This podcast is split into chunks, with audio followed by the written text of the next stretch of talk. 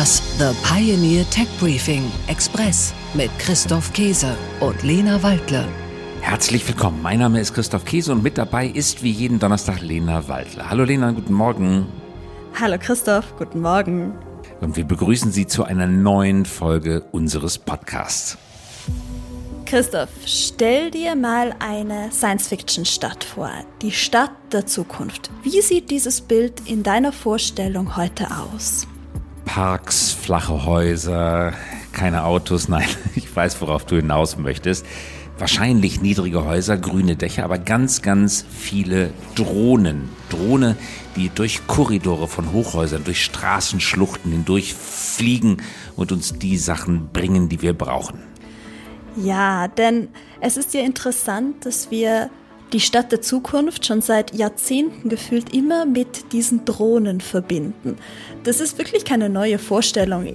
Man kennt das aus Filmen aus den 80er Jahren oder sogar schon früher, dass kleine Flugobjekte durch Hochhausschluchten fliegen und Mini-Transporter in der Stadt uns unsere Produkte bringen. Und wir fragen uns deshalb heute, sind wir denn dieser Zukunft inzwischen schon ein bisschen näher gekommen?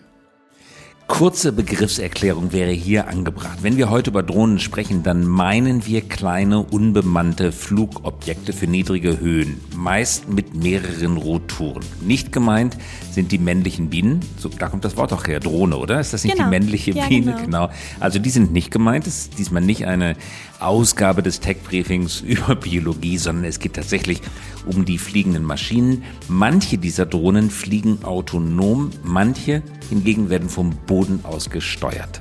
Und das ist eine ganz wichtige Info, Christoph. Denn wenn wir uns heute auch noch mit den Militärdrohnen und den Hobbydrohnen und was auch immer beschäftigen würden, dann würde unsere halbe Stunde ganz bestimmt nicht ausreichen. Außerdem haben wir uns ja schon mal mit den Militärdrohnen beschäftigt. Heute sind wir friedlicher unterwegs. Hobbygeräte, Drohnen für den Hinterhofen, für den Garten, die boomen seit einigen Jahren. Woher kam dieser Boom? Bessere Software, leistungsfähigere Chips, günstigere Batterien, die machten diesen Hype um Drohnen möglich und auch erschwinglich. Der Marktführer dabei ist übrigens das chinesische Unternehmen DJI mit 75% Marktanteil. Die machen 3 Milliarden Euro Jahresumsatz nur mit Hobbydrohnen. Aber wo bleiben denn die Anwendungen für die zivile Nutzung? 2003 kündigte Jeff Bezos, also der Gründer und damals noch CEO von Amazon, bereits an, dass sich in einigen Jahren von da aus gerechnet, also vor ungefähr zehn Jahren, Amazon Pakete per Drohne liefern würde. Viele haben gelacht, aber es ist die Wirklichkeit geworden. Anfang diesen Jahres wärmte Amazon das Versprechen noch einmal auf. Noch 2024 sollen die ersten Amazon-Pakete in Italien und Großbritannien mit Drohnen ausgeliefert werden. Also wenn man die ersten Demo-Videos davon sieht, dann sieht man, das könnte vielleicht Sinn ergeben. Zumindest auf dem flachen Land. Ob es in der Stadt funktioniert, das wissen wir nicht. Wenn Technik und Regulierung mitspielen, muss man sagen, dann könnte die Drohnenlogistik vor der Tür stehen. Vielleicht. Darum geht es heute. Warum warten wir denn immer noch auf die Lieferdrohnen? Und mal ganz ehrlich, ist die Logistik wirklich der beste Business Case für diese Technologie? Werden in der Stadt der Zukunft Drohnen fliegen? Oder bleibt diese Vorstellung noch lange Science Fiction? Gleich nach den Nachrichten der Woche. Tech Briefing: Nachrichten aus der Welt der Big Tech. Amazon beendet iRobot-Übernahme. Nach Bedenken der europäischen Behörden zieht der E-Commerce-Riese Amazon sein Angebot für den Staubsaugerhersteller iRobot zurück.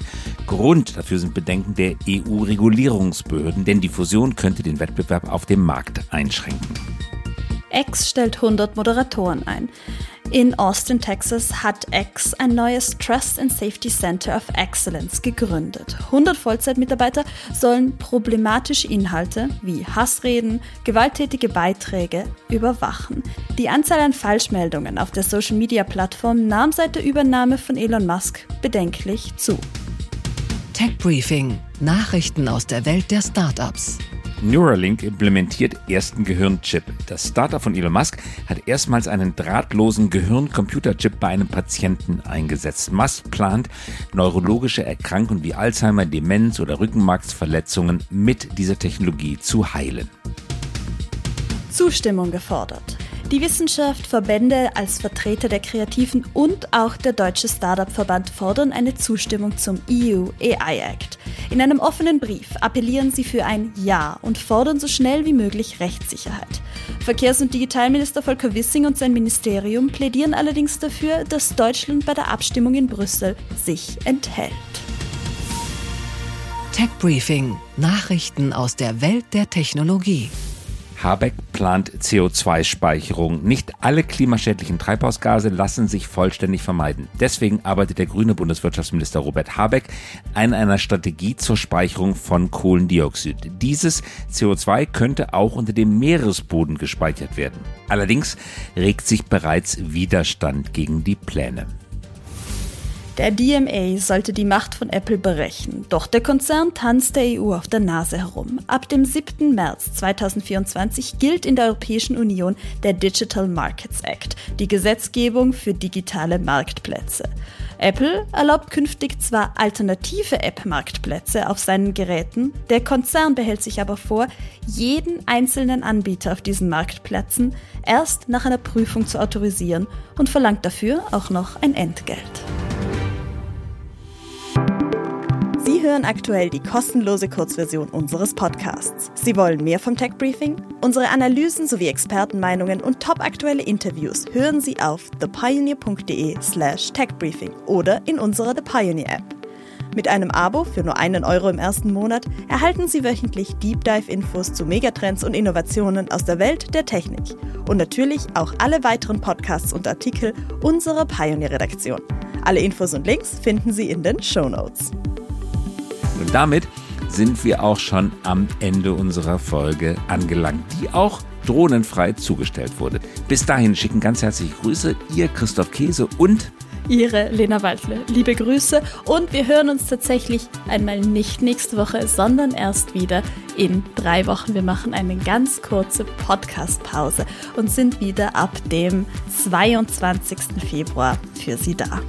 Dafür aber mit neuer Energie, vielen spannenden Themen und nochmal alles Gute. Bis dann. Das The Pioneer Tech Briefing Express mit Christoph Käse und Lena Waldle.